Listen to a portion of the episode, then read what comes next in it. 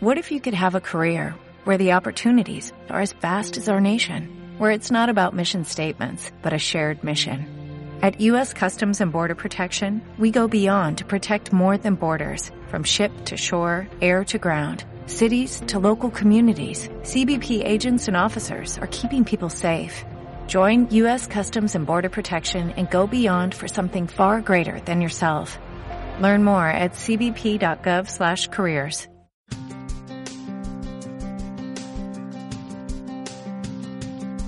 La iglesia del Santo Sepulcro está en la parte alta del barrio Marina, en origen nombrado La Pola, subyacente a las murallas del Castello. Este es uno de los cuatro suburbios históricos de Cagliari, está muy cerca del puerto y fueron los pisanos en el siglo XIII que lo fundaron para acoger los recursos alimentarios de los pescadores y marineros que trabajaron en el cercano puerto.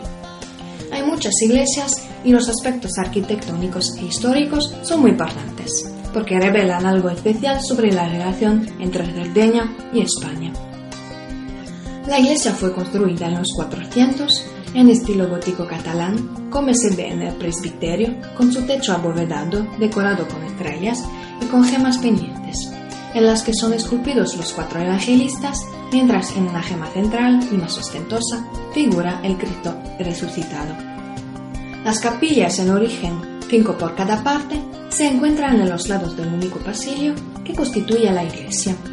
La que estaba en el centro se convirtió en la puerta lateral enfrente de la plaza mientras dos capillas del lado izquierdo han sido sacrificadas para dejar espacio libre a la capilla de la piedad, realizada con la profundidad que la caracterizaba, operando una excavación en el pared rocosa. La construcción original de la iglesia, gótico catalán, fue modificada radicalmente en el siglo XVII para ser adaptada estilísticamente a la nueva capilla de la piedad de estilo barroco. El altar neoclásico del pasillo data de 1843. En el 1843, el monumento sufrió una transformación externa como consecuencia de la eliminación del cementerio externo.